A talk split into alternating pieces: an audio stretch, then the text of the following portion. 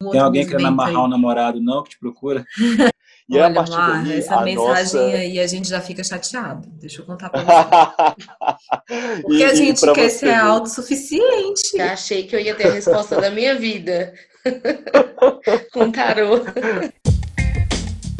Este é o podcast Duas em Um, o seu programa de pautas inúteis, importantes e polêmicas.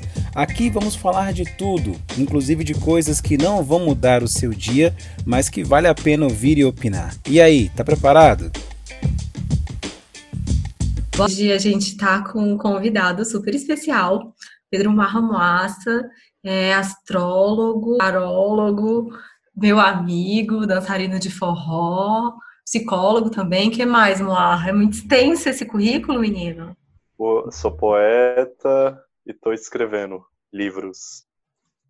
Maravilhoso, maravilhoso. Eu sou fã do Moar, sou super suspeita para falar sobre ele. Mas esse convite hoje, ele nasceu porque eu comentei com, com, com a Herbert com a Paty, na semana passada, que o Moarra tinha colocado as cartas para mim, né? A gente tinha feito aí uma sessão de tarô e foi super legal, foi assim, massa demais, adorei.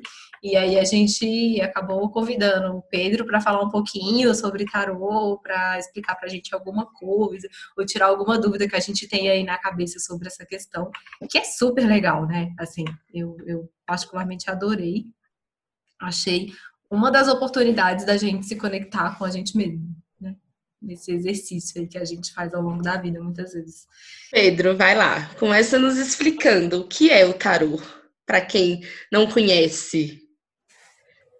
Então, o tarô basicamente ele é um sistema, como outro qualquer, poderia ser um sistema de linguagem, como inglês, espanhol, francês, e é uma linguagem que ela é subjetiva, ela é metafórica. Então, não necessariamente o meu entendimento de tarô ele vai ser amplo o suficiente para abarcar todas as pessoas que jogam tarô no mundo. Pelo contrário, como cada sistema de língua ele vai ter um sotaque. Então, por exemplo, se eu falo que o meu português ele vem do Rio de Janeiro, ele já tem um estilo. Se ele vem de Brasília, tem outro, Goiânia e por aí vai. Não seria muito diferente, né? Fazer essa analogia com a língua. E a partir daí o tarô ele nasce, né, com essas 78 cartas. Então eu também vou ter aí três estruturas para o tarô. Eu vou ter duas que são bem semelhantes, né, possuindo esses quatro elementos, esses quatro naipes, seja naipes de paus, de copas, de ouros e de espadas, ou seja, pega aquele baralho lá comum em que você joga truco, pega aquele baralho que você joga um carteado é basicamente aquela estrutura de todas aquelas cartas, somando mais quatro cartas, né? Que o pajem ali ele entra. Então, de 74 vai para 78. Não muda muita coisa. E a partir daí você vai ter um sistema que ele tem uma uma base que ela também ela é muito antiga. Então, a própria historicidade, né? Você pega aí o, o, o período histórico do tarô, ele vem de não tem uma base concreta de onde ele nasceu exatamente, mas não posso colocar a atribuição da criação dele para uma única pessoa. Então é como se fosse uma criação, né, que ela vai sendo construída aos, a pouco a pouco, né? Cada centena de anos as pessoas vão contribuindo com as imagens, vão contribuindo, assim como livros muito antigos, né? Por exemplo, a Bíblia foi muito escrita assim, né? Durante anos e anos, milênios e milênios, né? Centenas e centenas de anos houve essa construção e com tarô também. E o interessante do tarô é que ele é composto por imagens, ou seja, a imagem que eu colocar de uma carta vai atingir você, você, você, cada um de uma maneira muito diferente. E é um sistema simbólico. Então, toda vez que eu falar sobre o tarô, invariavelmente eu vou estar utilizando termos técnicos como inconsciente, eu vou estar utilizando os temas para ficar mais jornalístico. Ah, vai estar te atingindo por dentro. Né? O ser humano é essa camada complexa que a gente já pode perceber e nós podemos perceber aí, desde psicólogos, antes de psicólogos e tantas outras formações aí que tem essas contribuições que agregam todo esse espaço. Então, assim, o tarô ele é mais uma ferramenta de autoconhecimento. E eu considero ela muito poderosa nesse sentido, porque as imagens elas atingem você, né? Eu mostro o baralho de tarô, você começa a ficar meio que hipnotizado, entre aspas, em transe com esse processo. E é interessante como ele serve de ponte para conectar com o seu inconsciente, ele mexe comigo, mexe com você, e a partir daí a gente consegue ter um diálogo, né? E boa parte disso vai passando muito né, por conta de todo um estudo que eu fiz a respeito de cada carta, porque, por exemplo, eu tenho 78 imagens. Então imagina aí que você tem, para cada imagem você vai atribuir uma palavra, né? Você tem 70, sei lá, mais de 20 palavras no alfabeto. Então para cada palavra no alfabeto você vai atribuir um número, ou um sinal, você vai atribuir algum significado. Então é mais ou menos por aí que você vai aprendendo o sistema do tarô, um sistema de linguagens. E é lógico, você começa a brincar com as palavras. Quando você lembra lá, né, da infância, você começa a aprender A, B, C, aí você começa a juntar C, A, S, A, casa. Então a palavra casa, ela tem um significado que ele é mais profundo. Ele é onde eu moro, é onde eu, onde eu durmo, é onde eu, eu como minha papinha, e por aí vai. Você começa a brincar com as palavras. O mesmo esquema é com as cartas, é com o tarô. Então, para cada posição, eu vou estar atribuindo significados diferentes. E as probabilidades, elas acabam sendo imensas e muito únicas nesse processo. É muito legal o processo. Que legal. Assim. Você falou que tem 78 cartas, Marra. Isso, a estrutura que eu sigo, me, me, que eu aprendi, né, do meu professor também, são 78 cartas. E, gente, muito legal que, por mais que tenham 78 cartas, pelo menos comigo, vinha as mesmas cartas, assim, sabe? Tipo, como se fosse mensagem repetindo, tipo, aquilo que você precisa ouvir. Muito legal. E outra coisa que eu gostei também é que uma hora inteira, duas horas, gente, só com alguém falando sobre mim, que exercício maravilhoso. Mas assim, quando você eu não sei se eu vou usar o termo correto, se eu usar o termo errado, não, você me corrija. Relaxa. Quando você coloca as cartas para alguém, é, essas cartas, ela fala sobre o presente ou sobre o futuro? Como é que é? Então, vai variar da pergunta que você traz. Geralmente as demandas são: eu caso ou não caso? Eu compro um gato ou um cachorro? Eu vou para a esquerda ou vou para a direita, eu vou, eu aceito emprego ou não aceito, eu saio do emprego ou não saio. Então assim, é, eu vou, eu tipo, eu vou, eu, eu, geralmente nós seres, seres humanos nós temos uma construção que ela é muito baseada em pares, né? Seja pares, seja grupo social, assim. Mas basicamente nós nascemos de dois seres humanos e a gente precisa pelo menos de duas pessoas no mínimo para poder estar tá cuidando, né, de um ser só. Olha como é que isso é interessante, né? E Olha, a partir Mar, daí, essa mensagem nossa... aí a gente já fica chateado. Deixa eu contar para você. Porque e, a gente quer ser ver. autossuficiente, a gente quer ser independente, ser onipotente. Né? aí você já me manda aqui que a gente precisa de pelo menos duas pessoas, você já corta. Já dá aquele choque. Nossa. Aquele choque de realidade, né? Mas é interessante para parar para pensar como a gente também não está no controle da nossa vida. Se a gente pega ali, né? Pega ali aquele período da, da, época que a gente não tinha luz, aquele período que a gente escutava um trovão e a gente tinha uma noção dentro, assim, firme de que a gente tinha uma conexão com algum deus, e a gente atribuiu o nome dele de Thor, que era o deus dos trovões, e que a gente precisava ter uma comunicação com ele. Como é que a gente comunica com um raio?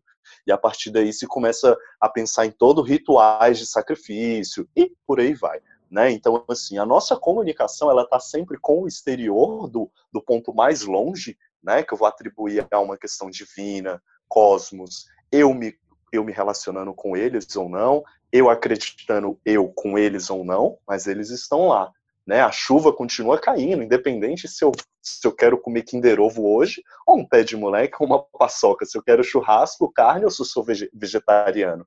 Os meus desejos internos, eles ficam num, num, numa redoma, que eu vou chamar aí de uma redoma um pouco menor, que ela vai até a extensão dos meus braços, entre aspas. E aí a gente tem um aspecto mais extrasocial.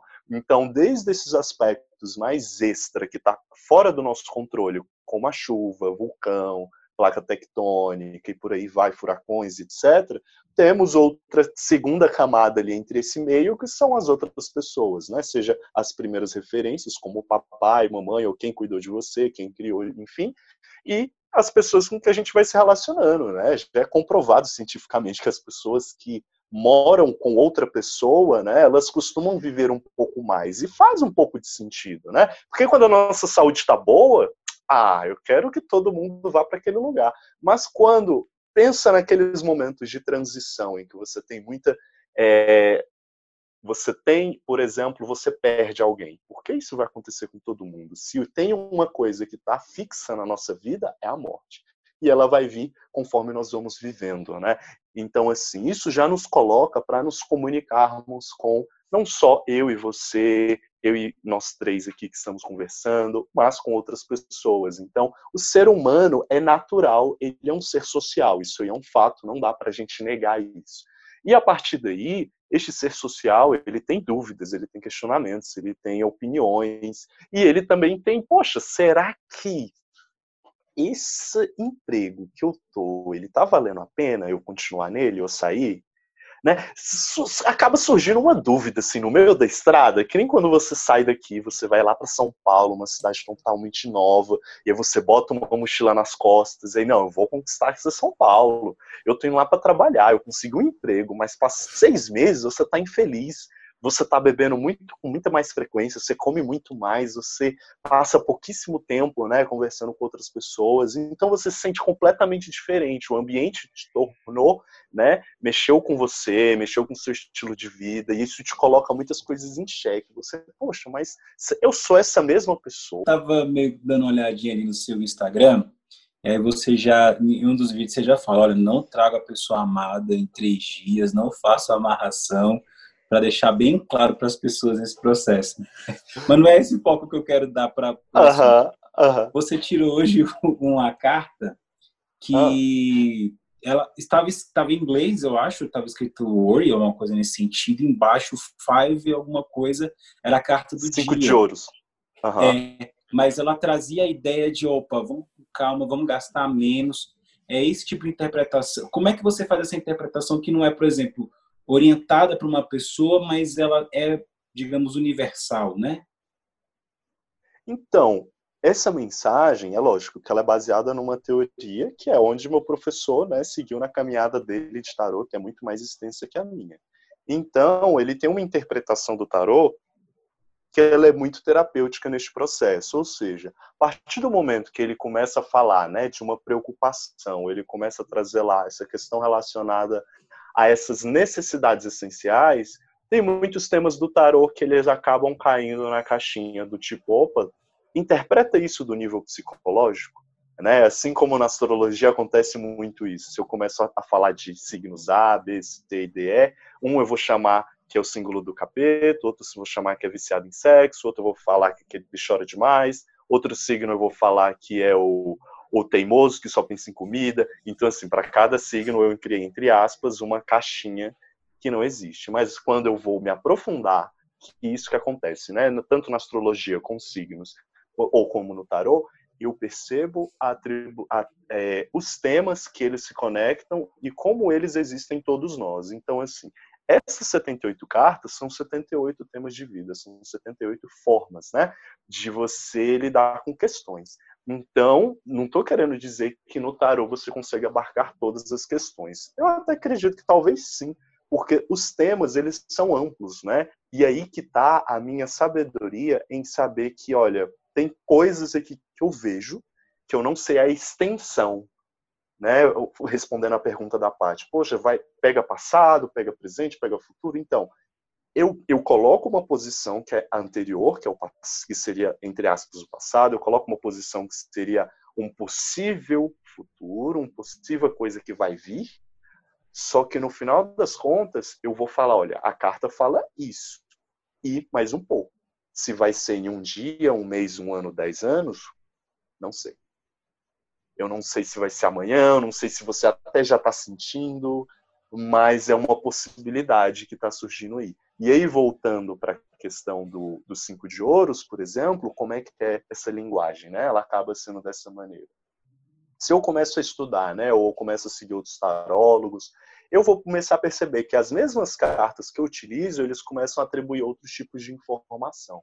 Mas eu acredito que a informação que o meu professor ele traz é, é muito mais rica nesse sentido, não querendo puxar sardinha e etc, mas pelo fato de que ele desenvolveu, né, muito estudo psicológico, não sendo psicólogo, ele desenvolveu muita atribuição terapêutica para todas as cartas. Então, assim, ele, assim como eu, a gente vê todas as cartas como essenciais, né? Desde os temas mais tensos, desde os temas de alerta, desde os temas de mais assertividade, e elas vêm sempre com contraponto. Não tem nenhuma carta, entre aspas, que seria a carta perfeita, porque isso não existe. Elas são temas, e todos os temas, eu, eu, eu gosto de brincar com isso, né? com esse movimento assim, de que é contraponto. Eu tento olhar, entre aspas, o lado luz, o lado sombra, e não sombra como algo ruim, algo para eu estar tá em contato, né? Pensando assim numa, num viés que é parte muito de uma teoria também que é pós-junguiana, enfim, que tem um, um pouco sobre contar um segredo. Né? Eu não tiro isso todos os dias.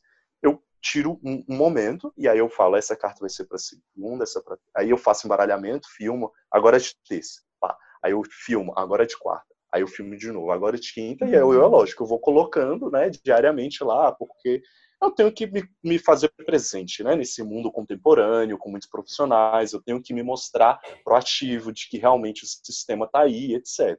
Mas no final das contas, é muito mais a sua intuição que te guia em todo o seu processo, seja você chegando no tarô, chegando na astrologia, chegando no reiki, chegando numa conversa que você teve com o porteiro, enfim, todas vão ter o mesmo, a mesma camada, porque a partir do momento que você se permite receber, ou seja, de uma boca para dois ouvidos, você se permite escutar mais do que falar, você se permite respirar com as duas narinas, em vez de só com uma, você se permite olhar mais, você está um pouco mais, entre aspas, aberto. E estando mais aberto, você está apto a receber. Então, talvez seja um momento em que você saia, você esbarra em alguém, é, em, em alguma pessoa que é um trabalho mais braçal, e ela faz um comentário que pega baseado numa briga que você teve na noite passada com alguém que você estava junto, e você leva isso para a vida refletir. Aí você reflete. Então, assim, o ser humano, naturalmente, ele está sempre buscando significado, seja nas cartas, seja na astrologia, seja na, na igreja, fora da igreja, seja aonde for. É natural de nós enchermos a nossa personalidade de cores, porque é, faz parte da nossa constituição buscar o que? Essa reconfirmação, buscar essa reconfirmação da nossa intuição. E aí, a partir daí, eu venho com uma carta que eu vou atribuir nela o significado de economia, que é o cinco de ouros. E o cinco de ouros ele vai estar falando sobre por que o número 5. O número 5 é a influência do ser humano já na materialidade. Então, tem até um, um, um, esquema muito interessante se a gente for percorrer dos, do número 1 ao número 10. Por que do 1 ao 10, Pedro? Para e pensa, nós temos 10 dedos nas mãos e 10 dedos nos pés, né? Quando gente, tendo uma ótima construção assim de ser humano. Então, era até onde nós todos podíamos contar, era até onde nós, como seres humanos e humanidade, nós conseguíamos atribuir as coisas. As nossas mãos, elas nem foram feitas, né, para dar porrada em alguém, apesar da gente usar isso muito. Elas foram feitas para pegar, né, e para utilizar as coisas de instrumento de determinada forma, desde uma instrumentação que ela vai um pouco mais grossa para uma um pouco mais delicada, mais fina para fazer uma escrita, uma pintura de um quadro. Então, assim, o ser humano ele já foi meio que, entre aspas, pré-programado, seja por Deus ou, por, ou pelo Big Bang, seja por qualquer teoria que for, para ele saber utilizar as coisas que estão ao seu redor ao seu favor. Então, o tarô ele acaba entrando nessa via aí de ser esse intermédio de ponte. E, e é lógico, se eu tenho a carta essa carta, eu vou, eu vou entre aspas fazer analogia como sendo a carta do modo econômico de bateria. Né? É muito fácil falar isso porque todo mundo hoje tem celular, todo mundo vai entender isso na hora.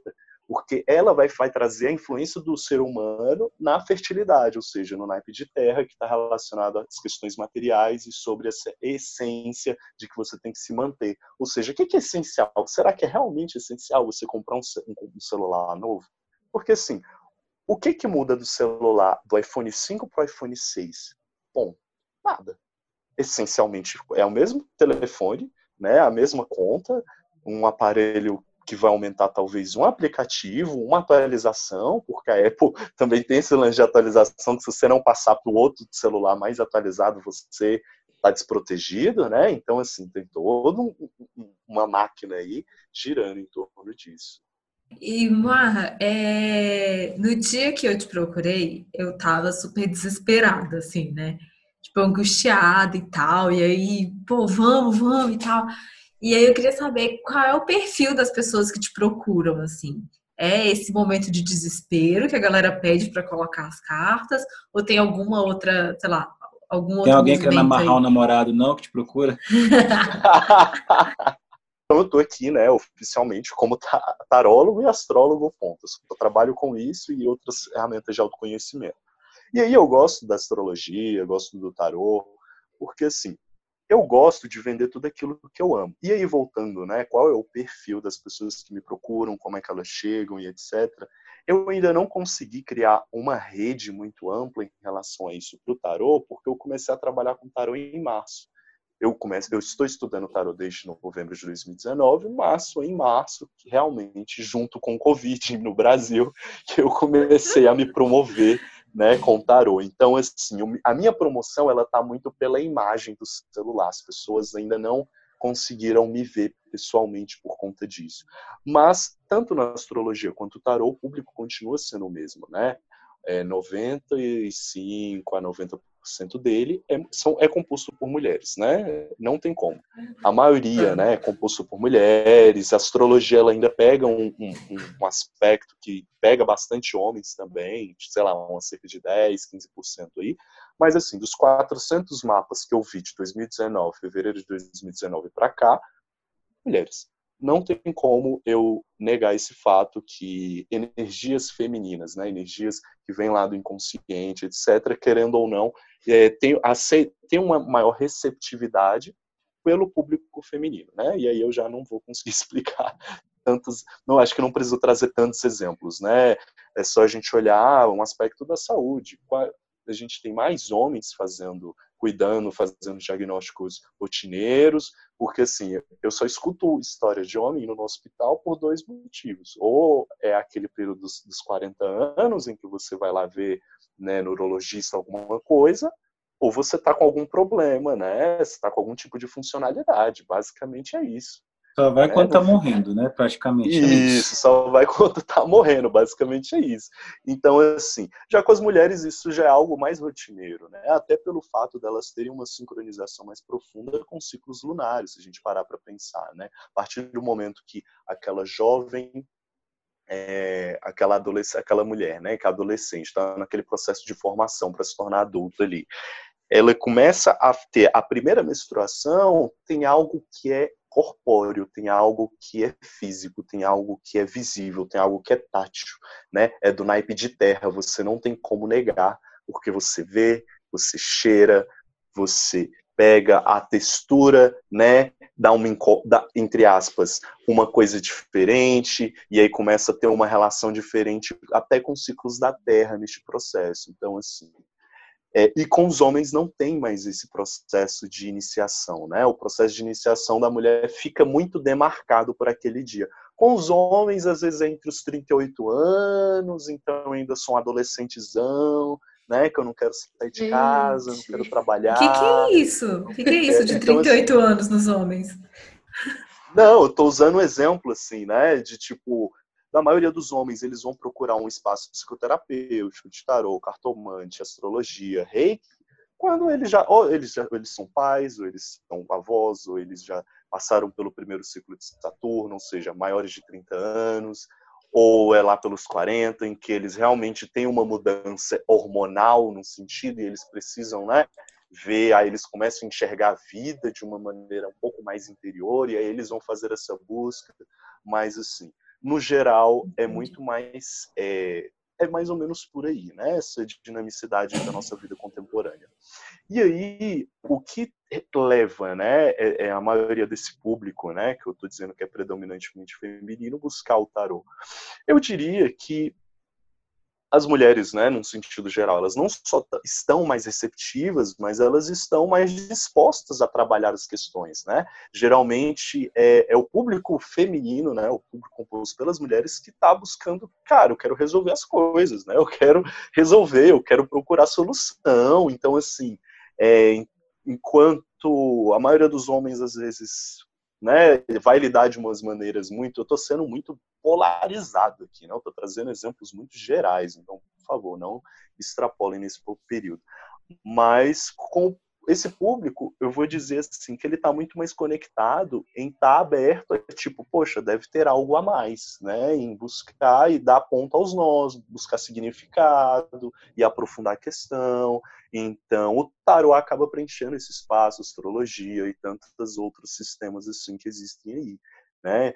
Tanto que a maioria do, do, público que também faz parte da área da psicologia também é composto por mulheres, né? A gente vai entrar numa sala de psicologia ou não sei de enfermagem, poxa, esse pessoal que está lidando com essas entre aspas terapias ou, ou profissionais de cura mesmo, né? Que está relacionado com aquela mitologia do Kiron, do curador ferido, aquelas pessoas que entram ali naquele primeiro semestre. Por que, que você está fazendo esse curso? Ah, eu quero ajudar as pessoas. Né? E o que que. Quais os temas que mais chegam para você de dúvida? É mais para relacionamento? É mais para carreira? O que, que você é, destacaria nessa procura?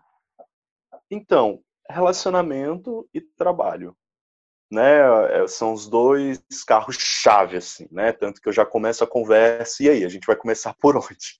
Né? Qual das batatas quentes? A pílula azul ou a vermelha, né? Que eu sei que, que é uma dessas duas aqui, ó. A gente sempre começa com, com e aí, é o Messi, né? O Cristiano Ronaldo, Neymar. É, é, é esse o carro-chefe, é relacionamento e trabalho, é basicamente. E aí, do, depois que vai trabalho, vai relacionamento. Depois que vai relacionamento, vai trabalho. Então é em sequência, né? Sempre esses dois. Contudo, sempre tem uma pessoa ou outra que também traz dúvidas, né? Questões que estão relacionadas ao espaço espiritual, né? No sentido de, poxa, eu quero saber se se eu tô tendo uma conexão legal com Deus, se eu tô fazendo o suficiente, ou tem outras pessoas que, poxa, eu venho de uma criação, né? Que todos nós brasileiros nascemos numa criação fortemente católica né? Seja só na sua família que é espírita, mas assim, você saiu da sua família, a família do seu amiguinho é católica, né? Então assim, ou é católica não, entre aspas, ela é cristã, né? Então assim, é natural o brasileiro achar que isso assim é norma no mundo todo, mas não é. Né? Basicamente, se a gente vai para outras culturas, Europa, africanas, norte-americanas, eurocêntricas, etc., a gente percebe que lá outras pessoas vão ter uma vivência relacionada com Deus e com os deuses, deuses, etc., totalmente diferente. Né? O brasileiro que se permite fazer viagens, até mesmo na América Latina, a gente nem precisa ir muito longe, né? Até porque a América Latina está mais barato do que para o nosso Nordeste. Então, assim, se você se permitir visitar os Incas, você vê a relação deles, que você vê no Net, NetGeo, Discovery Channel, totalmente é, é mais atrelada com outras questões, né? E é bem interessante que te coloca o ser humano aí para revisitar a história dele da humanidade né? não fazendo uma crítica ao catolicismo nem ao cristianismo, pelo contrário, para mim, é, todas as religiões elas são muito válidas, contanto que façam sentido para você e contanto que você continue respeitando o seu espaço da outra pessoa, contanto que você não precise depositar os seus problemas na outra pessoa, porque assim, quando eu jogo tarô para outra pessoa, você pode ter certeza que você vai ser o responsável e você vai estar tá sempre responsável de tudo que está acontecendo. E em nenhum momento essa batata quente que está pegando fogo aí na sua mão, ela vai cair no meu colo e eu vou ser o solucionador mágico que por meio das cartas vai te trazer a resposta que você quer. Até porque nem eu acredito nisso e eu duvido muito que isso consiga se, se, se deliberadamente acontecer. Até porque se eu vendesse isso para você, cara, no mínimo eu, seria um semideus, né? E eu sei que. Olha, gente, eu, eu já achei que eu ia ter a resposta da minha vida com tarô. Por você mas, ver, né? Mas, mas pode, pode falar. Você já sofreu preconceito por, por jogar tarô e, enfim, já aconteceu de, alguém chegar e falar assim, olha, não sei o quê, por, por, vivemos num país que é quase 80% cristão, assim, tem um preconceito? Sim. sim. Então, é, tudo que é novo e tudo que é diferente causa medo. É muito natural as pessoas olharem né, para a minha profissão e com profissões semelhantes, do tipo, poxa, é, temos profissionais e profissionais, né? é um peso muito gr é grande, né, colocado dentro de mim, tanto que como foi colocado dentro de uma pessoa aí que infelizmente abusou dessa, dessa autoridade, que foi João de Deus, por exemplo. Então, assim, você começa a perceber que pessoas que se colocam num patamar puramente espiritual acabam cingindo. Curiosamente, a gente não sabe o porquê. A gente fica nas teorias aqui do que que levou, né, uma pessoa que foi entrevistada até pela própria Oprah, né? Se a gente pega uma referência americana, Sim. jornalística, saiu lá de não sei aonde, de veio aqui pro Brasil, foi falou com o cara, com o tradutor e fez entrevista a, assim, a fama dele foi deve ter ido para o espaço, que deve ter de famoso querendo consultar com ele. Poxa, esse é uma pessoa de confiança, né? Se eu tenho um milhão de pessoas falando aqui que a Patrícia, o Ebert e a Dani são ótimos profissionais, você pode ter certeza que você tem emprego em qualquer lugar, porque assim, você tem um respaldo de que tem tipo vários, né, outras pessoas falando sobre você e isso é a maior né, reconfirmação assim, do seu trabalho, é quando você tem várias pessoas falando sobre você. Então, é muito natural que, inicialmente e sempre, eu vá passar por esse tipo de preconceito, até porque dentro da minha família eu já sou patinho feio. Né? Eu já sou ovelha negra. Não tem um único incentivo que eu comecei a ter desde quando eu comecei a trabalhar com astrologia, desde 2019, em fevereiro, foi quando eu começo a trabalhar realmente e começo a atender. É aí que começa realmente o sentir o impacto, né? Eu, Pedro, como profissional, o impacto que eu, Pedro, astrólogo, eu, Pedro, tarólogo, eu, Pedro, com essas ferramentas que eu dominei, que eu começo a lapidar essa espada, lapidar esse diamante, eu começo a perceber esse impacto. E a partir da reconfirmação do feedback do outro, que eu vou me reafirmando, a a minha juba de leão vai crescendo, eu vou ficando mais, a autoestima vai aumentando, e aí eu vou ficando mais forte e resiliente para os próximos desafios. Porque até então não tem incentivo nem estímulo dentro da família, dos círculos mais próximos de amizade. Comecei a ter dos amigos mais próximos, assim, que eu te comecei a fazer nos últimos dois anos, né, no forró e etc. Mas, até então, se eu não me fortaleço por dentro para estar tá seguindo essa caminhada, que ela é muito, muito tempo no escuro, e eu falo no escuro por quê, Pedro? Porque pare e pensa. Se eu saio daqui hoje, né, eu tenho os meus 20, é, vamos colocar aí 19, eu estava com 19 não, vamos colocar lá para 2017, foi quando eu comecei a fazer o curso de tarô, né, de, de determinada forma.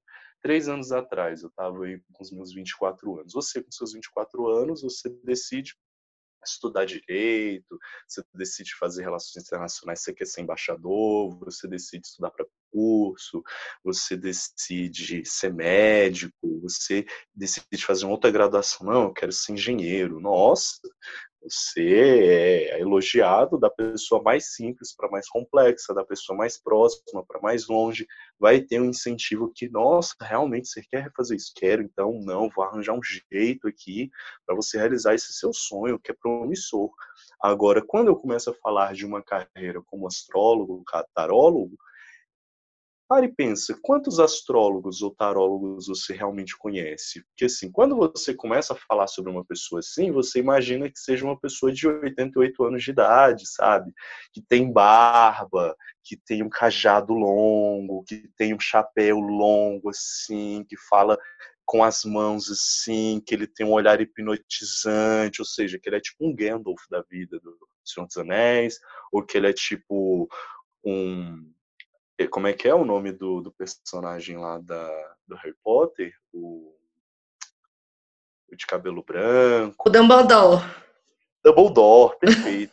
Quando você começa a falar né, dessas sabedorias, dessas ciências ocultas, você começa a imaginar pelo menos alguém de 40 anos para mais. Então, assim, quando chega alguém de 20 e poucos anos, não, não, tu não conheceu o que é a vida ainda, né?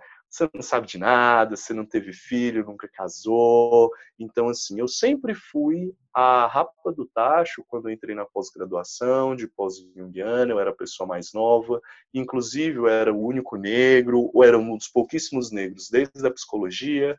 Aí eu vou para um, aí eu não basta, né, ser, fazer parte, né, da borda da pizza. Aí eu quero ser o recheio. Aí eu vou para exceção da exceção. Aí eu saio da psicologia, né, profissional, eu começo a ser astrólogo. Então, assim, e eu começo a ser astrólogo com 20 e poucos anos. Eu falei, eu sou astrólogo, o que mais? Não tem mais nada. Tipo assim, esse é meu carro forte. tipo, eu não tenho opção B, eu não tenho plano C. Eu, tipo, eu tenho um plano A. Então, é melhor esse plano dar certo, né? I only have plan A, so you better work out. Então, assim, eu só tenho um plano A, é melhor dar certo, porque se não der certo, ó, eu tô daquele jeito. Então, assim, o lance foi em que eu me joguei de uma maneira em que ou dava certo ou eu ia morrer, tipo, tentando. Né? E eu só comecei a ver que realmente dava certo a astrologia, eu só comecei quando eu fui na aplicação foi quando eu fazia empreendimentos de tipo, eu joguei aqui no Instagram, vou fazer uma coisa assim. Astrologia não é bom? É, eu não sou astrólogo? É. Então, ponto.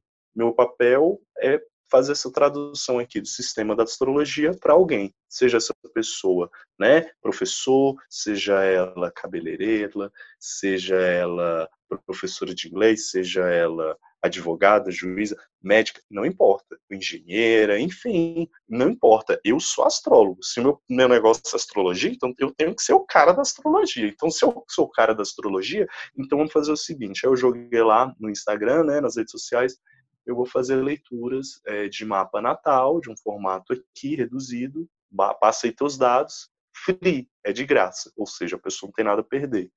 E aí eu atendi 84 pessoas nessa loucura aí que eu fiz. Eu tava nesse bolo aí também. É, eu acho que foi, foi, um, foi entre 70 e 80 pessoas, assim, que vieram. Peguei o dado de todo mundo e aí eu comecei a analisar. E aí, ó. E aí eu, aí eu puxei trabalho para mim. E aí eu puxei o quê? Respaldo, porque eu não conhecia a pessoa, né? Eu fui por uma via totalmente diferente, que eu não conhecia a pessoa e eu falar sobre alguém que eu não conhecia. Eu só tinha um nome, a data de nascimento, o horário, o local, aí o, o, software né, me produzia uma imagem que é uma imagem 2D, ou seja, uma imagem assim, é, lateral, onde eu sei onde é que está o planeta e o signo, ponto. O software não me fala mais nada, e a partir daí eu tenho que fazer uma, uma ponte entre aquilo que eu estou vendo e a pessoa que eu nunca vi na minha vida, que eu não conheço, que eu não sei se ela tem filho, se não tem, se ela já casou ou não, se está divorciada ou não, se ela está passando por algo difícil ou não. Então eu comecei a trabalhar essa ponte, esse link de interconexão. Como é que eu posso pegar essa informação aqui e transformar ela em ouro para essa pessoa? Porque se eu falar Tá, eu vi lá que, por exemplo, você tem um Martes em, deixa eu ver, em Libra. Legal legal que eu tenho um Martins em Libras. Se eu virar um, fazer um áudio de dois minutos falando, pois é, você tem um Martins em Libra, um Martins em Libras, ele é muito legal, você pode usar ele assim, assim, assado, a pessoa vai olhar para mim e me escutar, tipo, ah, isso não é relevante para mim. Tipo, amanhã eu vou fazer uma prova para a polícia, tipo assim, eu tô, eu tô pensando em outras coisas, você tá me falando Marte, o que que é Marte, cara? Tipo, o que que é esse planeta aí? Tu tá, sabe, tu tá viajando, então assim, aí eu começo a fazer uma aplicação seguinte, Libra me fala aí de uma energia de justiça. O Mars eu vejo ação. Então, uma ação que ela costuma ser ela é analisada primeiro para depois ela tomar uma atitude. Ou seja, uma ação que ela possa, entre aspas, colocar que é uma ação, uma ação mais justa, mais ponderada e que ela não é tão impulsiva, posso colocar, legal. E aí eu tenho que perguntar para essa pessoa, olha, eu não sei como é que é seu estilo de vida, etc, mas eu gostaria de saber se você tem demonstrado a sua raiva ultimamente. Aí ela, oxi, onde é que você está tirando raiva, Pedro? Você está começando a falar de Marte lá. Eu, não, para e pensa. Se você não tem uma ação impulsiva, ela costuma passar por uma análise, eu quero saber se você consegue ser uma pessoa que é o quê? Assertiva. Hum. A partir daí eu começo a, fazer uma ponte de interconexão com ela entre a informação que eu sei que ela não é uma pessoa totalmente direta, ela ela é mais ponderada e se eu quero saber se essa ação ela sai para fora ou se ela sai para dentro. Porque a emoção é isso, ela, ela é acumulável. Então, disso eu já sei. Eu preciso saber como é que ela está lidando, porque até na ação, até no fato de você fazer atividade física, até no fato de você fazer alguma arte marcial, você tem a possibilidade de trabalhar a energia marciana, que por acaso está relacionado com as artes, entre aspas, marciais, que vem da palavra Marte, que está relacionado com o deus da guerra, que está relacionado com conflitos, movimentos, energia. E todo mundo tem uma maneira de utilizar essa ação, e a sua é por acaso dessa maneira. E a partir daí eu faço uma historinha eu faço uma construção em que a pessoa tem uma possibilidade de relacionar o fato dela de, poxa, pois é, eu tenho um desafio aí em estar tá expressando o que eu sinto para as outras pessoas, às vezes eu deixo para lá. E aí esse deixar para lá é passar seis meses, um ano, dois anos, três anos. o que acontece com uma pessoa que não fala o que sente por três anos, quatro anos, cinco anos, oito anos, dez anos, quinze anos? É que nem uma panela de pressão, gente, não é muito diferente. Coloca fogo, fogo, fogo, fogo, fogo, fogo, fogo. Uma hora a panela explode. Então ela precisa de o quê? Uma válvula de escape. E aí que eu entro. E aí, é lógico, para cada válvula de escape você tem que tomar cuidado. Se você vai escolher a atividade física, o cigarro, o álcool, a comida, o sexo e por aí vai, né? Porque hoje em dia a gente tem aplicativo para tudo, a gente consegue ter os nossos desejos, as nossas saciedades muito mais bem atendidas de uma maneira muito mais rápida. Tanto que ela tá de uma maneira muito doentia, a gente não consegue entender uma pandemia. Gente, o pessoal lá no norte, se eu não me engano, eles passam que uns 10 meses sem sol, 10 meses isso no Brasil não é realidade. É realidade para o pessoal lá do é. norte, que mora lá na Groenlândia, no Ártico, em que eles têm 58 tons de branco, porque o sol lá ele fica lá brilhando, tipo assim, por muito tempo. Isso não é sol, né? É escuro. Então eles têm 58 tons de branco, né? 50 tons de branco, fazendo brincadeira aí com os nossos 50 tons de cinza. Então, assim, a gente precisa perceber de, de onde está muito né, essa contextualidade nossa, de onde é que está a nossa fala, da nossa raiva. Eu preciso contextualizar, sim, que a gente é brasileiro, nossa, a gente vem de uma cultura cristã, a gente vem de uma base que é assim, assim, assado. E assim, eu, eu toda vez que eu falo cristão, eu não falo ofendendo, pelo contrário, é a nossa história faz parte da nossa convivência, né? Eu nasci aqui por algum motivo e eu fico muito feliz de ter tido a oportunidade, de ter a oportunidade de estar trabalhando com isso, de ser essa ponte né, de interconexão. E de ser de ter sobrevivido o suficiente né, para poder chegar aqui e dizer, cara, se tudo der errado amanhã, eu vou continuar jogando tarô, eu vou continuar trabalhando com astrologia, mesmo que eu venda por 5 reais, por 10 reais, para eu conseguir comer, né? Mesmo que eu saia andando por aí. Mas enquanto eu tiver um baralho na minha mão do lado, eu consigo fazer alguma coisa. Porque esse conhecimento aqui ninguém tira e nem essa autoestima que eu adquiri com todos esses clientes. Então, assim. Pedro. Pode falar. Hoje, então, a sua fonte de renda é basicamente essa atividade de jogar tarô e fazer o mapa astral, é isso. Isso, isso. Não trabalho com outra coisa. É basicamente isso. E entrou uma paixão nisso.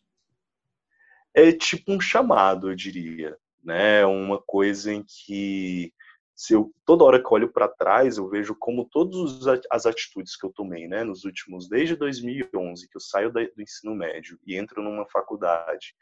E a escolha que eu tive foi baseada numa palestra que eu vi, né, e a psicologia me chamou ali. E a partir daí, nos, nos últimos semestres, né, de professores que foram chave para eu me permitir estudar coisas curiosas, coisas diferentes, eu percebi que eu estava devorando livros, né? E foi nessas áreas que eu comecei a devorar livros, né? Foi quando eu entrei na, nas leituras pós-jungianas, que eram te teorias que estão relacionadas ao inconsciente individual, inconsciente coletivo, e aí, a partir daí eu fui avançando, né? Avançando mais para um conteúdo que é astrológico que faz paralelo com Jung. E aí eu entro no tarô que faz paralelo com Jung também. Então, assim, é quase como se eu nunca tivesse saído do mesmo espaço, entre aspas. Eu me permiti seguir uma das frases desse psicólogo, psiquiatra, que hoje é muito renomeado, né? Apesar dele falar de uma teoria que não é como qualquer outra, que é o inconsciente, porque, assim, inconsciente e tudo que a gente vai falar psicologicamente são teorias. É, eu não vou conseguir comprovar para vocês três aqui que estão me escutando e para ninguém que o inconsciente existe. Eu vou falar que ele se manifesta baseado na minha presença, na sua. quando a gente não consegue explicar uma coincidência. E aí por aí vai, né? Eles citam milhares de exemplos bem melhores que eu para estar tá falando sobre isso. É muito, é muito bonito, assim, escutar você falando sobre, porque me dá a impressão. Você passa a impressão de que você é muito apaixonado pelo que você faz. E assim, você quebrou tudo, todo o preconceito, assim, que, que um dia eu tinha sobre tarô. E isso é muito legal. Parabéns, assim, de verdade. Fiquei bem, bem emocionada mesmo com essa história, com a, com a sua profissão, que hoje é sua profissão, não deixa de ser uma profissão. Parabéns, gostei bastante, achei bem interessante. Fiquei muito emocionada. Obrigado, também. Que... É, só uma coisa também comentando, é, mais ou menos na linha da parte que o Marra falou também, que a gente tem uma imagem na cabeça, eu acho uma imagem que vem de desenho animado, de filme, sobre quem coloca tarô, sobre quem é o astrólogo, está uhum. muito relacionado com aquela bruxa velha, né? Aquela, uhum. aquela imagem, assim, né? E, e aí, quando, quando vem essa nova geração, que é a nossa geração, que, que são os adultos de pantufa na quarentena, é tudo diferente uhum. a gente, né? A gente é. se comporta de um jeito diferente, a gente vem tomar o mercado de um jeito muito diferente da, da, geração X que antecedeu a gente e que tinha muito um padrão de certo e errado. E a gente vem quebrando barreiras, deixando tudo mais fluido. Eles se revoltam porque eles não entendem né, a fluidez que vai da sexualidade, a forma de se vestir, a espiritualidade, enfim tudo isso que vai compondo aí quem a gente é, esses, esses adultos novos, né? Sim. E, enfim, eu acho que se fosse a, aquela plaquinha, sabe, assim, do tarô que a gente vê na parada de ônibus, no telefone, que é o que vem, que é o que traz o amor em três dias, né? Eu, eu, não, eu não ia fazer, eu não ia pedir para colocar tarô para mim. Eu não ia ligar para aquele número que tá lá mas conhecendo o Moar, vendo isso tipo de uma forma bem repaginada, com uma linguagem super acessível, embora complexa, né, que não é uma linguagem simples, é uma linguagem complexa, mas é uma linguagem acessível, apesar de complexa. Então, ah, sei lá, eu adorei e foi muito legal a gente conversar muito. aqui. Pedro, eu queria que você nos falasse onde é que a gente te encontra. Qual é o seu então, Instagram? Como é que é que funciona? Então, tem o meu Instagram, né, que é a, a letra P, M-U-A-R-R-A, M-U-A-S-S-A, que no caso é meu nome, Pedro Mohamuassa. Só que eu acho que vai ser mais fácil as pessoas gravarem meu número, né, que é 99620 9124, com o DDD aqui de Brasília, que é 61. Tem o meu e-mail, o meu e-mail também, que é o, meu, o mesmo nome do Instagram, né, que é P M U A R R A M U A S S A que aí é o Gmail, enfim, pelas plataformas digitais, eu vou estar no Instagram, vou estar no Facebook, eu também estou no YouTube, eu estou passando, né, tudo que eu posto no Instagram, eu, eu passo, eu tô comercial, eu voltei a passar para o YouTube, então assim, eu vou estar por aí também, né, fazendo atendimentos online por conta da pandemia, por conta da quarentena, e é feito por videochamada. Então, e, outra pergunta, é, você coloca tarô para você ou coloca um tarô para você? Então, eu jogo tarô para mim numa frequência duas vezes no mês, três, quatro. Né? Vai depender muito da demanda que surge, etc. Então, tem levemente uma orientação baseada nisso, né? Em ter uma carta para cada mês. Por exemplo, em junho começou agora a carta da Lua e o, a minha carta do ano, né, do meu ano, desse ano, é a carta do enforcado. Então, só a partir daí eu já tenho duas informações que elas sempre estão flutuando aqui na minha cabeça em relação a como eu posso estar lidando melhor com as coisas. O enforcado é para eu não ficar me sacrificando e nem me colocando em posição de sacrifício. A lua desse mês é vai com calma, vai devagar, mas não corre porque tá escuro. Ou oh, se tá, viu? Muito legal, muito legal. Ai, foi muito legal, Pedro. Obrigada. Obrigado, Pedro. Pedro. Gratidão demais. Você é maravilhoso. Eu quero agradecer o convite de vocês e saiba que sempre quando pintar aí um convite sobrando, eu tô aceitando para voltar, viu? Agradeço. Obrigada. E você que quiser mandar uma sugestão de pauta, uma dica de convidado, ou só mesmo dar um olá pra gente, é só enviar um e-mail para o podcast 2 em 1 gmail.com.